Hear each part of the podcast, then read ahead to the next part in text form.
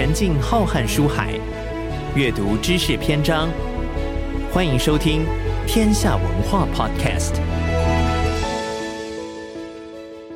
欢迎收听《天下文化书房现场 Podcast》单元，我是主持人谢文宪宪哥。今天要给各位的金句啊，出自这本书的第一百四十五页，四项关键资产 S O A R。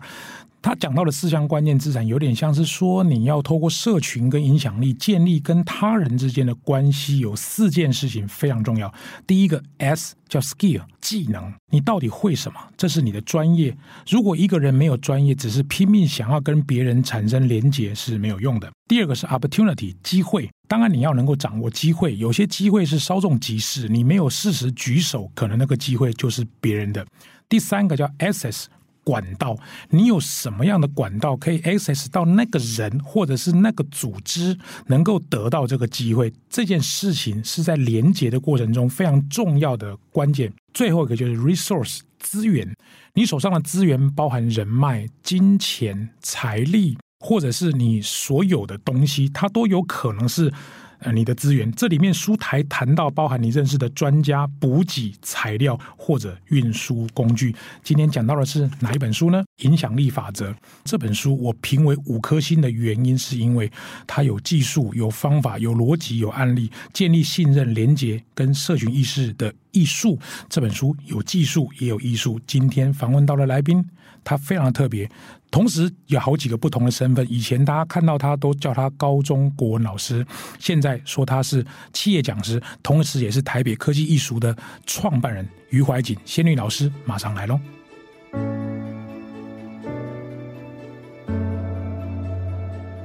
Hello，各位亲爱的听众朋友们，大家好，欢迎各位准时收听天下文化 Podcast 书房现场单元，我是主持人谢文宪宪哥。今天要跟各位介绍的是天下文化出版的这本好书《影响力法则：建立信任、连结跟社群意识的艺术》啊。这本书要导读的人一定是有一个非常有影响力的人，不得了了哈！企业讲师，同时也是畅销书作者，还有一个什么台北科技艺术的创办人谢律老师余怀瑾，跟听众朋友们打声招呼。各位听众，大家好，宪哥好，我是仙女老师于怀瑾。刚刚那个什么台北科技艺术，那是什么东西啊？一听到科技，对不对？嗯。然后又听到艺，那个艺是艺术的艺，艺，对，所以它其实是一个团体。我们是在教身心障碍的孩子，哦，怎么样运用平板或者是电脑来绘图。我们的目标就是让他们未来可以靠这个去谋生。那我这样就知道，因为这个跟安安的关系应该是有的吧？好，那。对这样子，我们就一定要顺势请仙女老师介绍一下你的两个女儿平平跟安安。呃，我两个女儿，她们七个月早产，嗯、一个一出生八百多公克，一个九百多公克。嗯，医生说他们这辈子，他们就是脑性麻痹啦，嗯、因为早产伤到了运动神经。嗯，所以我就希望他们平安健康长大，所以取名叫平平安安。嗯，那我们家平平是跟一般的孩子差不多，就是行动稍微不方便。嗯，可是安安她就是整体落后，嗯，包括她现在高中毕业了。嗯，我没有让他选择念大学，因为念了也不知道做什么，嗯，所以我就让他在我们科技艺术上课。嗯，OK，所以我看到他常常会有一些电脑的绘图，是因为这样的关系。对，那也是因为安安的状况，所以你创办了这个机构是吗？是。好，我现在想要请仙女老师提一下，因为我看到你的书哦，那个便条纸贴的这样乱七八糟，我肯定这本书读了应该是读了很透了。好，简单跟大家讲一下，你怎么样用一分钟跟大家形容一下这本书？我觉得他其实是要找到一群人有相同的目标，嗯，而这一群他们的关系是很密切的，嗯，所以我就回到我自己的那个科技艺术啊，我自己的女儿她是身心障碍者，嗯，我怎么样能够让我的身边的人的那个身心障碍者跟我一样？很多人都说我很乐观，嗯，其实我不太会很喜欢抱怨啊或者哭啊，所以其实我就是创立了这个科技艺术，然后我们还收费，嗯，一般身心障碍好像都不收费。我们还收费，收费了以后，自然就有一群家长，他知道孩子学习电脑是有帮助的，嗯、他们愿意花钱来上课，嗯、然后我们就变成一个团体，嗯、而且关系是很紧密的，嗯、因为我们有共同的目标，是希望我们的孩子以后用这个能力，然后去谋生、去求职。嗯，那这样子，你大概就是用作者的逻辑去成立的这个单位，因为如果各位没有看过这本书，琼李维他其实谈到的就是连结乘上信任。各位想想看，那个数学你要先想一下，你头脑里要有一个这个东西，因为你只有听到我的声音，连接成上信任，信任的那个上面次方那个地方，它写的是社群的意识啊。哈，当然，你刚刚谈到就是连接，可能就是你们之间是因为家里有身心障碍者，这个当做连接，对，然后你要能够产生信任，而且还要有社群，社群不是说我跟你是朋友，还要是。可能有共同目的、共同目标。好，你可不可以花一点时间稍微解释一下？就你来看，这个台北科技艺术在信任、在连结或者是在社群意识上，你们怎么做？或者是说，它是有什么地方跟书里面是概念相同的？我先来讲这个信任关系。我先不要提科技艺术。嗯、在我上 TED 的时候是二零一六年，二零一六年，我那个时候选择的素材就没有选择以一般生为主，嗯、我就是讲的是身心障碍的学生，嗯、霸凌的。对对对，因为我觉得教育的价值就是要有能力的人去协助弱势嘛。嗯，嗯，我其实不太知道他后来会带给我什么样的效应。嗯，可是一直到我到了很多企业去演讲，或者很多学校去演讲的时候，我才发现他们觉得我是一个好人，或者是像书里面写的，信任的基础，它来自于能力。哎，我可能有解说的能力，或者教学的能力，还有是正直跟诚实，还有一个是善意。善意啊，原来我对弱势的人都可以这么善意的话，那。等到我真的成立这个艺术的时候，就会发现很多家长他是基于信任，嗯、因为以前有一个老师他讲过这个 TED 演讲，很感动我，嗯、所以他们就带着孩子来了。嗯，好，那就赶快置入一下 TED，那个要搜寻你这个 TED 要搜寻什么关键字？呃，打余怀瑾空一个 TED 就可以看到这个影片。因为那个影片大概六分钟，那感动千万人了哈。嗯、说实在，我看了这段影片之后，我也觉得。换成是我，我们同理心去想，如果今天父母亲换成是我，我有一个身心障碍的女儿，啊，身为父母亲的我，一定也会感同身受。虽然我们也只能去体会你的辛苦的百分之一。好，当然里面刚刚谈到善意，我记得你在有一篇文章里面也提到，就是善意，就是书里面也提到一个可能是医师，他他想要创造社群关系，然后建立信任，可是他本身不是善意的。来举一个负面例子好不好？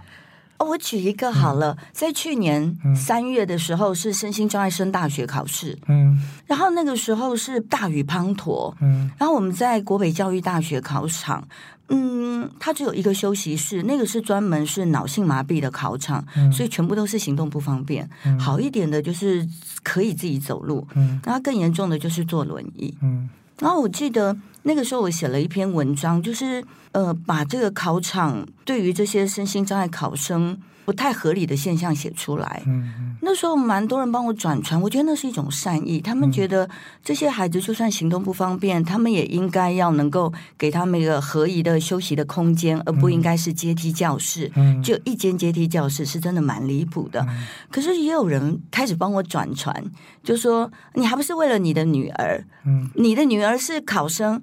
难道那些志工的考生，呃，志工就不是学生吗？他们就必须要帮你服务吗？我那个时候自己觉得那就不是一种善意，嗯，因为我当时在考场的时候，我看到的志工是没有被训练过的。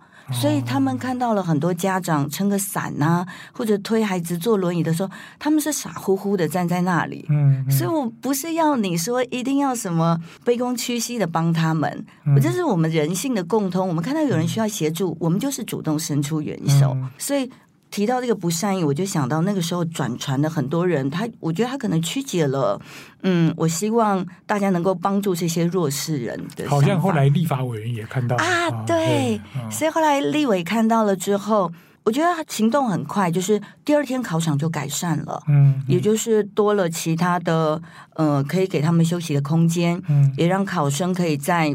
考试的那一栋直接就考试，嗯、然后志工也变得有礼貌了。嗯，OK，好，总是很多事情要被人家知道。嗯、因为这本书其实我在看的时候，不管它是技术也好，或者艺术也好，嗯、我特别欣赏的就是它里面提到就是影响力晚宴啊，有点像是说有主动邀请权的人，因为它的书名叫做 You Are Invited，就是有点像你被邀请，拥有邀请权利的人本身他是具有影响力。他就是因为作者他在美国，他穷李维他就是邀请很多人嘛哈，今天邀请 A，邀请 B，邀请 C，邀请。D 到他家里来做饭，然后你们每个人就是准备鸡鸭鱼肉什么之类的啊，就到他家，而且他们都讲好，你们绝对不可以说你是什么行业啊，你不能说你是什么行业哦，大家一起啊，这么你摆碗筷，我摆餐桌，然后我剁鸡，我剁鱼，然后大家一起来把晚宴做完，到了晚上十点之后才宣布哦，你余怀瑾企业讲师，嗯、他奥运选手，诺贝尔奖，诺贝尔奖，他谁谁谁，哇塞！所以我后来才发现一件事情，我看这本书最大的启示就是能够邀请别人，我用白话文讲，就是那些大咖愿意来你的台来跟你一起吃饭的人，他本身就具有影响力。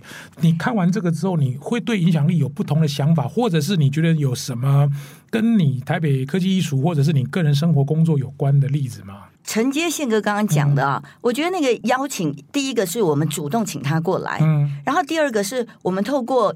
文字，嗯，第三个是透过演讲，对，对，我就举一个例子，我有一次去一个企业内训演讲，然后演讲完了之后，我当然就稍微提到了，就是呃科技艺术这样，嗯、结束了之后，有一个高阶主管他就传讯息给我，嗯，他就说。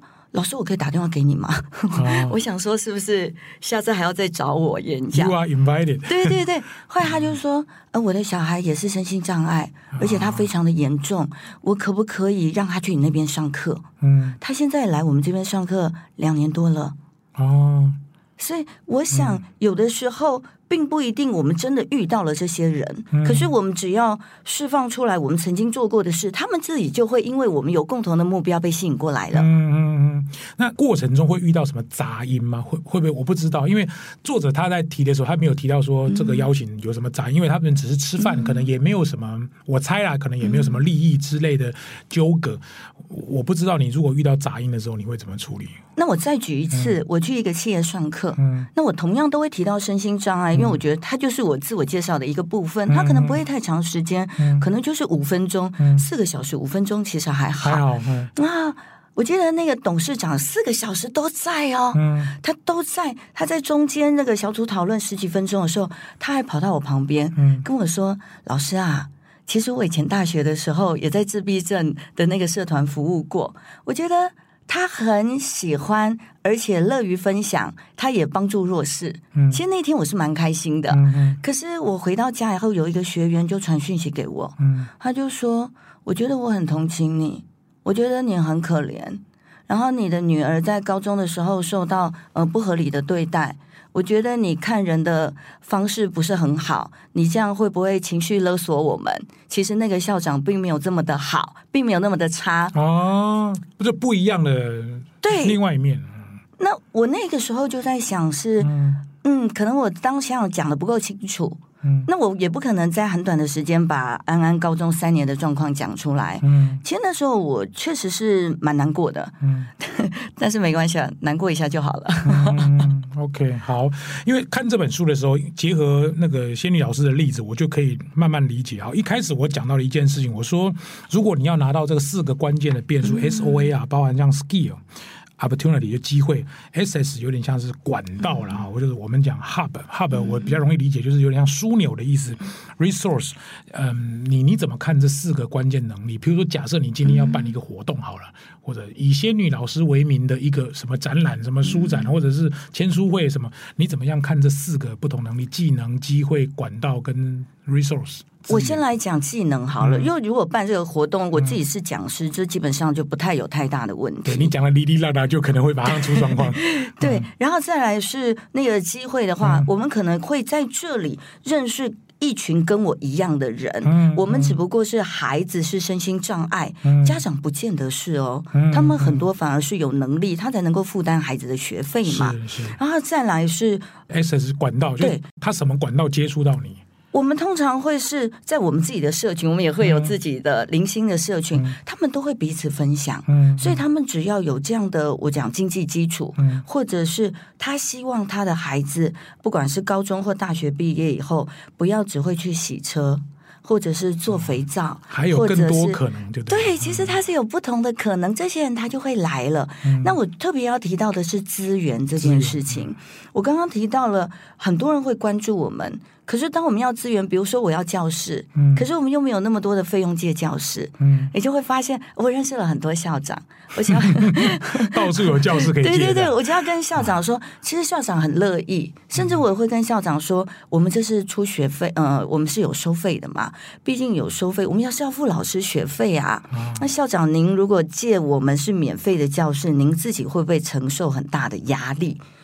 我觉得校长跟我说的很好，就说学校就是公共财呀，嗯，所以就算有这些压力，也是我扛的，你一点都不要担心。嗯，我觉得人反而是我们最大的资源。嗯，太太棒了，哎、嗯，这个例子很好哎，好，我非常喜欢。好，最后我想问一下仙女老师一个例子，因为书里面有一个篇章我很喜欢，他说，其实如果你要能够变成有一个影响力，它有四个东西啊，嗯、第一个是慷慨，第二个是新奇，第三个是敬畏。第四个是策展啊，你怎么看这四个能力啊？我我来讲慷慨，他所谓的慷慨是每个人都要做事，嗯，所以我们分享，对对对，我们所有的家长来的时候，你会发现一件很有趣的事，就是家长其实不太能够管自己的小孩，可他们会去协助别人的孩子。那个时候我就会觉得，它是一个很美的画面，因为我们身心障碍的孩子，他也。比较少跟外界接触，嗯、所以家长都会觉得他们来到这里其实是舒服的，因为他不用管自己的小孩，他管别人的小孩。嗯嗯、再来第二个新奇是我刚才提到，就是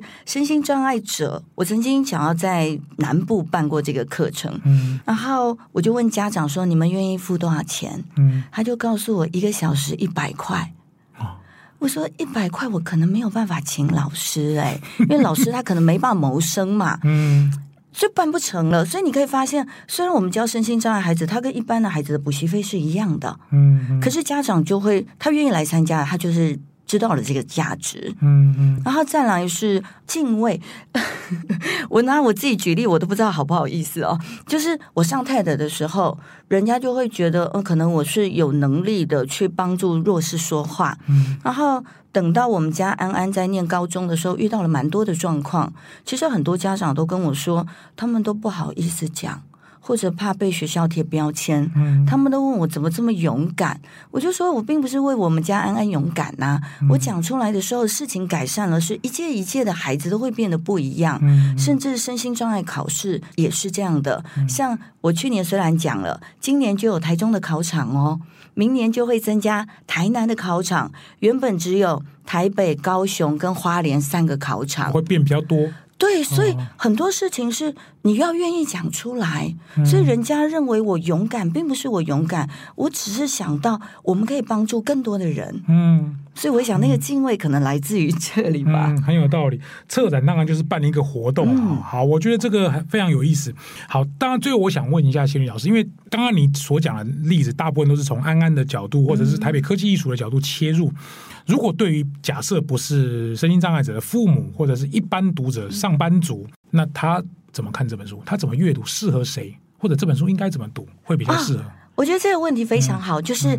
我们有共同的目标。嗯，第一个就是你先想想看，你的目标是什么？是。再来第二个，信任的基础其实最强大的来自于善意。嗯，所以你要做这件事的时候，你绝对不会只有帮助到你自己、你的家庭，甚至还有其他的人。嗯，所以当有了这些，再结合刚刚提到了 S O A R 啊，对，这四点的时候，你就可以发现，渐渐的你身边都会围绕着跟你相似相近的人，然后我们共同去达到这个目标。嗯，很有道理。好，非常。非常谢谢这个仙女老师，我、这么精辟的导读哈，这个让人产生连结，自然会产生影响力。当然，仙女老师现在的影响力，当然除了在企业以外，台北科技艺术是因为他自己家庭的关系，他为安安所做的付出。我相信啊，因为我常常在看你的脸书，我都感觉，如果今天我是你周遭的亲人，或者我是安安本人，我都会非常谢谢妈妈在他能力尚可的情况之下，在他高中要升大学这段时间，帮助他成长的程，或者我这样说，与其钓鱼给他吃，不如教他钓鱼。这是你对你的子女付出最多的爱，或许这是父母亲最大的影响力。这是我个人要帮你这个今天的导读来做个收尾，也很谢谢各位听众的收听，我们下期再见，拜拜，拜拜。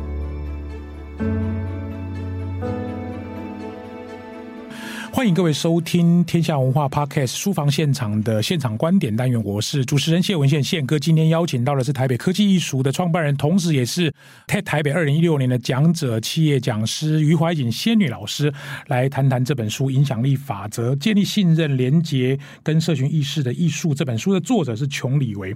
这本书我记得我自己大概前前后后看了五六次，不管是在大大读书的导读，或者是在线上课，或者是我自己的实体课，我都用这里面的故事来跟大家做一点点开头。其实我自己对这本书最有印象的一句话，就是它的英文书名 “You are invited”。在录这本书的当下，我自己在十二月二十三号，我生日当天，五十五岁，我即将要办了一场演讲。当天我约了二十四个我周边的 KOL 朋友，嗯，也不是说要请他们来帮我祝寿啦，就是请他们每个人贡献十二分钟来演讲。本来我是告诉他们十八分钟，结果我想说二十四个人大概来个十五六个应该就差不多，结果来了二十一个人，我有一点吓一跳。他们每个人回答我就说，接到宪哥的邀请，我非常的意外，我一定全力以赴。后来我还每一个人告诉他们说，对不起，你没有十八分钟，你只剩下。十二分钟，因为有二十一个人加我，二十二个人要来。